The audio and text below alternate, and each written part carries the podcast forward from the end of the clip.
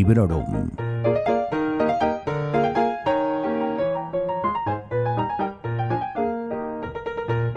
Hola a todos y a todas. Soy Vanessa y os doy la bienvenida a un nuevo episodio de Librorum Podcast. Hoy me apetece hacer otro resumen, otro repaso de lo que han dado de sí las últimas semanas en materia de lecturas.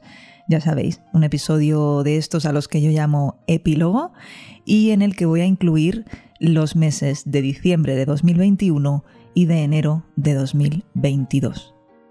Así que sin más preámbulos, voy a empezar por el mes de diciembre y voy a empezar hablando de una novela sobre la que no he grabado reseña completa y me refiero a Rosa la Sanguinaria de Nicholas Ames. Es la segunda parte de aquel Reyes de la Tierra Salvaje que tanto me gustó. Y este libro, bueno, lo disfruté bastante, no voy a decir que no. Pero al mismo tiempo, se me alargó muchísimo su lectura. Bueno, a lo mejor no muchísimo, porque fue un mes y medio y es una novela voluminosa, además que no tenemos ninguna prisa, pero sí que es un libro que ya llevaba arrastrando desde mediados de noviembre y se me hizo un poco pesado. La cosa empezó bien, el libro prometía, pero pronto es como que prefería echar mano a otras cosas y me daba pereza ponerme con Rosa la Sanguinaria. No lo sé, quizá es un caso típico de no eres tú, soy yo. Pero sí que reconozco que hay batallas que yo me las hubiese saltado, pero, pero no lo hice. Ya digo, no, no me desagradó. Tiene algunos personajes de 10 y la mayoría de los diálogos también son excelentes, pero yo no tenía el momento o la novela realmente tampoco mata. Aquí ya sabemos que nadie tiene la verdad absoluta. De hecho, hay veces que me acuerdo de ella y digo, ¿qué nota le pondrías? ¿Un notable? Hay días que sí, que pienso que merece un notable y hay días que digo que con un bien vas que te arreas. Esto va como va. Esto fue en diciembre en cuestión de lecturas en papel, la terminé el 29 de diciembre y ahora voy a por las lecturas en digital. Empecé el mes con muy mal pie, no tuve acierto al escoger los libros para combinar con Rosa la Sanguinaria. La primera decepción o la primera mala elección fue Temporada de huracanes de Fernanda Melchor y por otro lado está En una casa blanca a la orilla del mar de Abril Camino. Pero empiezo por Temporada de huracanes. Eh, ya digo, me llevé un buen chasco porque es un libro muy recomendado, es un libro muy alabado y a mí no me gustó nada de nada. O sea, es que no lo terminé. No puedo soportar la manera en la que este libro está escrito. O sea, podría intentar decir algo positivo, pero es que no me sale. También podría decir, bueno, es que lo que pasa es que había palabras de las cuales desconocía su significado. No se trata de esto, porque por el contexto, o si no, pues para eso existen los diccionarios, esas palabras que pertenecían a otro vocabulario que no es el mío, pues entendía su significado enseguida, ¿no? Pero ese no es el problema. El problema es, por ejemplo, la ausencia de los signos de puntuación. Es una maniobra estilística que, conmigo no va. Y ya está. Y luego, aparte de esto, pues la historia no me estaba interesando en absoluto. Así que nada, un fracaso total para mi temporada de huracanes. Y en cuanto a En una casa blanca a la orilla del mar, de Abril Camino, bueno, mm, después de, esta situación de, de, haber tenido tan poco acierto con temporada de huracanes y de estar leyendo Rosa la Sanguinaria, que se me estaba haciendo un poquito cuesta arriba, pensé, lo mejor es que cojas una novela romántica, breve, ligera. Breve sí, pero romántica y ligera, pues la verdad es que luego resultó no serlo. Ya hablé de ello en el Navitac, eh, unos programas antes, pero bueno, no pasa nada, no me importa volver a decir que el libro no me gustó. Este sí que me lo leí entero, porque ya digo, es muy cortito. La cosa es que lo que parecía una novela para pasar el rato leyendo sobre una relación fraguándose, una cosa ligera y entretenida, se convirtió en una total y absoluta tragedia que no termina bien. O sea que es una novela que desrecomiendo y que lo siento en el alma porque ya sabéis, sobre todo cuando las autoras son españolas, que me sabe fatal decir que un libro no me ha gustado. Pero bueno, esto es lo que hay y no le voy a dar más vueltas, ya lo he dicho y ya está. Y ahora sí voy a por cosas más agradables porque menuda manera de empezar el wrap-up.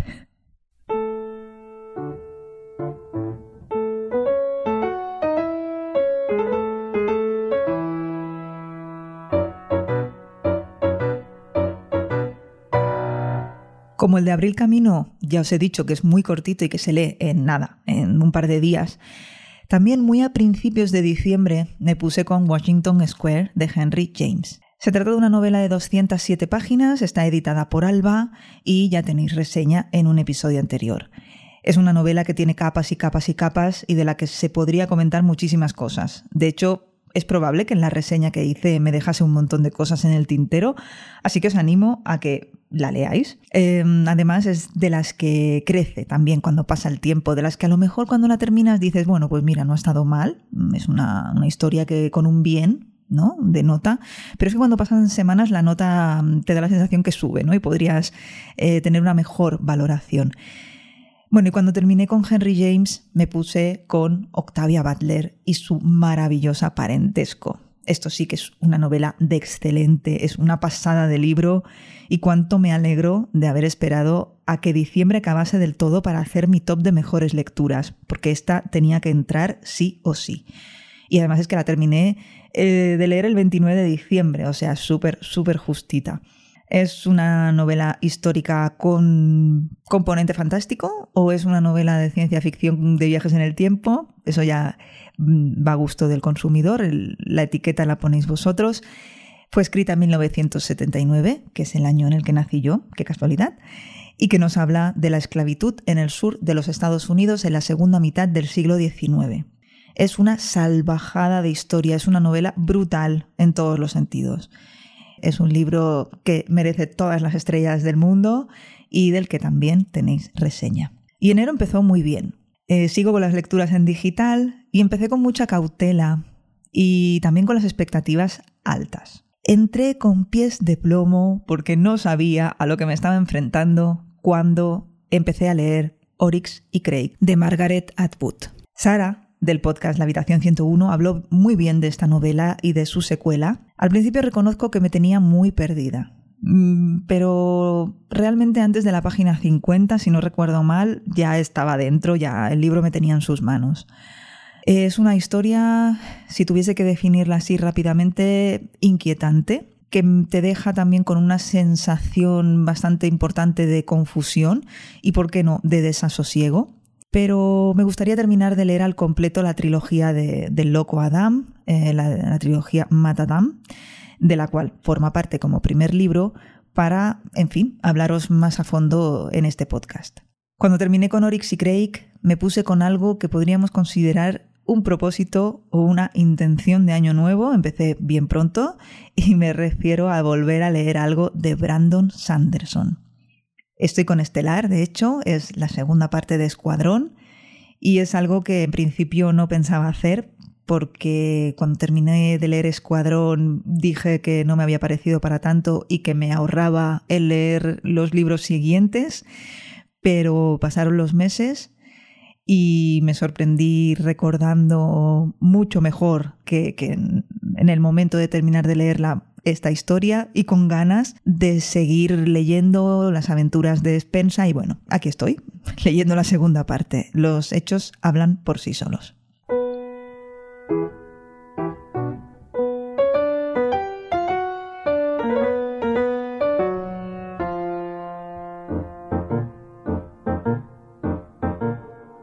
Y ahora sí, ahora voy con las lecturas en papel, que han sido un montón también.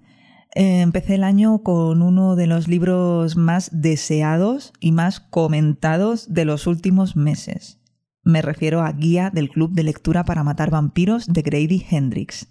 Era mi primera vez con el autor y es una novela de la que se ha hablado un montón y sobre todo bien. Aunque bueno, alguien también me habló mal de ella y he de decir que todas las opiniones siempre son tenidas en cuenta y esa opinión negativa también fue tenida en cuenta, pero a mí me llamaba muchísimo la atención y, sabía que la quería leer. Y efectivamente me lo pasé súper bien leyéndola y pronto publicaré una reseña en la que hablaré más de ella. Y tengo ahí esperando Horror Store, que es del mismo autor, que es ese libro tan llamativo que imita la estética de un catálogo de IKEA, probablemente lo habréis visto en las librerías. Y por cierto, ayer mismo me llegó la noticia de que lo están retirando que están pidiendo a las librerías que lo devuelvan. Así que si os interesa, id a ver si lo cazáis a tiempo antes de que lo retiren. No sé si llegaréis a escuchar esto a tiempo, pero bueno, ahí lo dejo, que por mí, por mí que no quede. No sé, creo que lo van a reeditar, pero la verdad es que no tengo mucha idea de por dónde van los tiros. Seguramente que si usáis Twitter eh, os podréis enterar mejor y si no, pues en vuestra librería de confianza os resolverán las dudas. Cuando terminé con esta guía del club de lectura para matar vampiros de Grady Hendrix, que fue un regalo de Navidad, me puse con otro regalo, en este caso un libro que me dejaron los Reyes Magos. The First 21 How I Became Nicky Six. Escrito, por supuesto, por Nicky Six barra Frank Ferranna. Es otra autobiografía del artista y yo, aunque ya me lo haya leído todo lo que lo que nos ha querido mostrar, sigo muy atenta a todo lo que le queda por contarnos. Esta en concreto es una parte de su autobiografía eh, muy centrada en sus años de infancia y primera juventud antes de formar Motley Crue. Y bueno, ya el título nos da una pista de los años que comprende esta historia. Mucho de lo que cuenta ya lo sabía, pero bueno, no pasa nada, a mí no me importa. También ha habido mucho de su historia de lo que no tenía ni idea y sobre todo ha habido detalles sobre su persona que me han parecido muy guays y cosas encantadoras, como por ejemplo el hecho de que durante toda la vida haya sido un lector voraz y un fan de las bibliotecas y de las librerías, ¿no? Y, y bueno, ya está, ya está, porque si empiezo no puedo parar.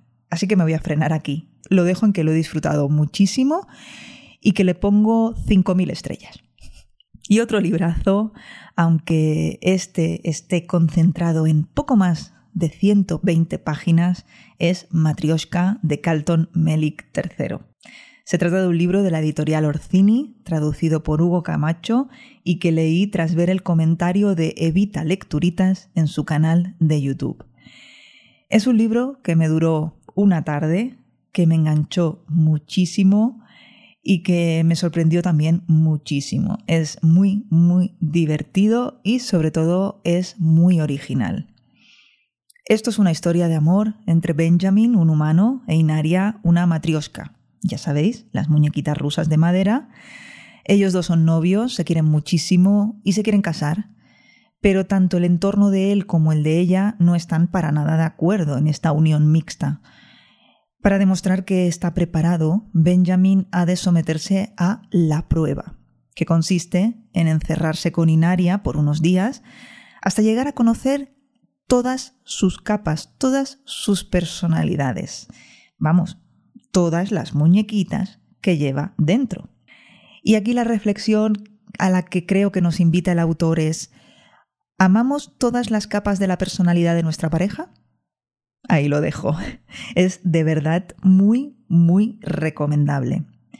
Hice un mini comentario en formato vídeo para la cuenta de Instagram de Librorum. Alguno o alguna ya lo habréis visto, pero como me consta porque me lo habéis dicho que no todas usáis esa red social, también quería dejar aquí la recomendación.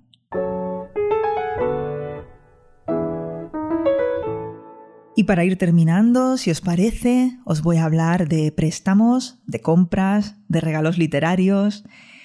En el programa de repaso al año ya os enumeré todos los libros que entraron en casa en forma de regalo, ya fuese porque lo trajo Papá Noel, lo cagó el tío o lo trajeron los reyes. No me voy a repetir. Pero sí que es verdad que me dejé un par, porque a los Reyes Magos se les olvidó en el fondo de una bolsa un ejemplar de la ciudad justa de Joe Walton, con lo que lo recibí un poquito más tarde. Y a Carlos, Papá Noel le trajo Confesión, la biografía de Rob Halford, que para quien no lo sepa es el cantante de Judas Priest. Y es un libro que me interesa muchísimo leer, así que también quería mencionarlo aquí. También he comprado algunos libros para mí, además de Matrioska, del que acabo de hablar. Por culpa o gracias a Mikey Fernández, me compré en digital Witches of Lichford, de Paul Cornell. Es una novela sobre brujas modernas en los Cotswolds. Llama la atención. Y ya a mediados de enero me hice también con Las cartas de Annie Cram, de Lynn Rina. Es la continuación de la Biblioteca de los Sueños Imposibles, que es aquella novela de amor ambientada en el siglo XIX en Inglaterra que tanto, tanto me gustó, que de hecho la incluí en mis mejores lecturas de 2021. Así que, bueno, no podía evitar querer también leer este Las cartas de Annie Cram. Y también me compré el nuevo libro de Alex E. Harrow. Este caso es totalmente diferente porque Las siete puertas de enero no me encantó precisamente, sino más bien lo contrario. Pero cuando leí la sinopsis de Las brujas del ayer y del mañana, que además ha sido muy popular en redes sociales, me llamó muchísimo la atención y me lo compré también en digital y así le daré una segunda oportunidad a la autora. Ya os contaré. El 21 de enero, porque se me hacía tarde, se me hacía muy tarde, entré en la web de Lectu para hacer la precompra de la sabiduría de las multitudes de Joe Abercrombie. Esta edición, como ya estamos acostumbrados, viene con un relato extra titulado La punta y saldrá a la venta el 10 de marzo. Ya veis que sí, que se me hacía un poco tarde. Y en el momento de grabar este episodio del podcast acabo de leer los dos primeros volúmenes de los cómics o novela gráfica Heartstopper de Alice Ousman.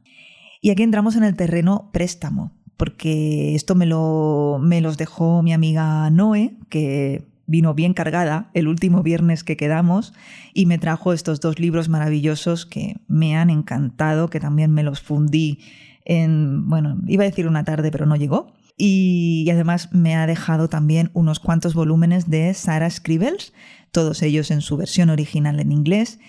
Y en cuanto a Heartstopper, llego muy tarde a... A ver, nunca se llega tarde cuando se trata de lecturas. Esto lo sé, pero es una expresión que repetimos.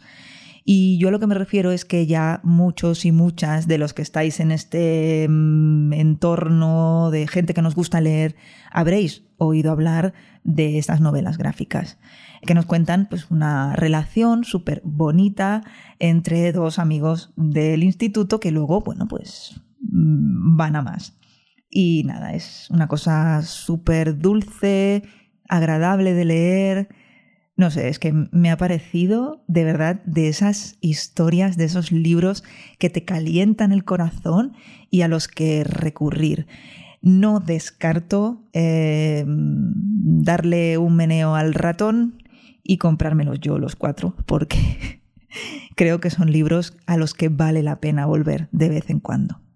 ¿Y qué vendrá a continuación? Bueno, pues os comento que tengo una lista mm, de estas en una aplicación de notas que todos y todas usamos, pero voy a dejar el episodio aquí, porque no me cuadra ahora hablar a futuro. Además es que he demostrado a lo largo de todos estos años en los que os llevo hablando de libros desde este micro que luego, cuando llega el momento, hago lo que me apetece, sin hacer caso de los planes. Que a lo mejor no, ¿eh? que a lo mejor mm, me pongo ahí una lista y la sigo a rajatabla.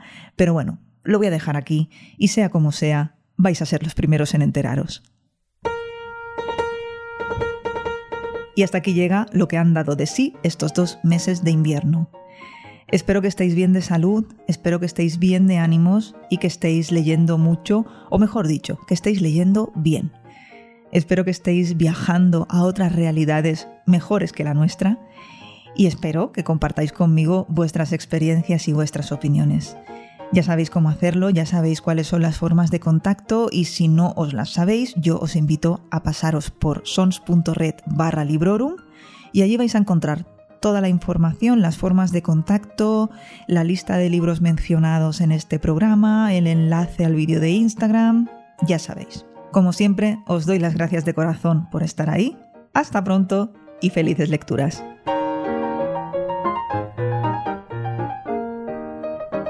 Acabas de escuchar Librorum, un podcast alojado en Sons, red de podcasts. Encuentra mucha más información de este episodio en nuestra página web, sons.red barra Librorum.